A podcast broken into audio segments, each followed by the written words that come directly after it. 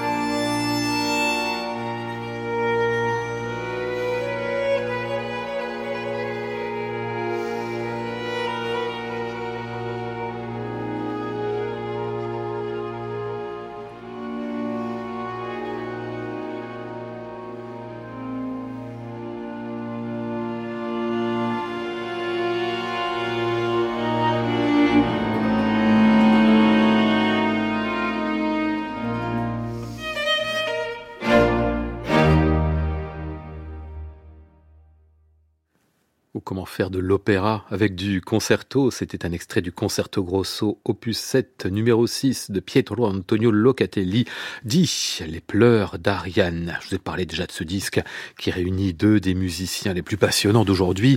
Isabelle Faust, donc, au violon, euh, vraiment une multicasquette. Hein, elle a visité tous les répertoires en adaptant à chaque fois son jeu, son approche, son style.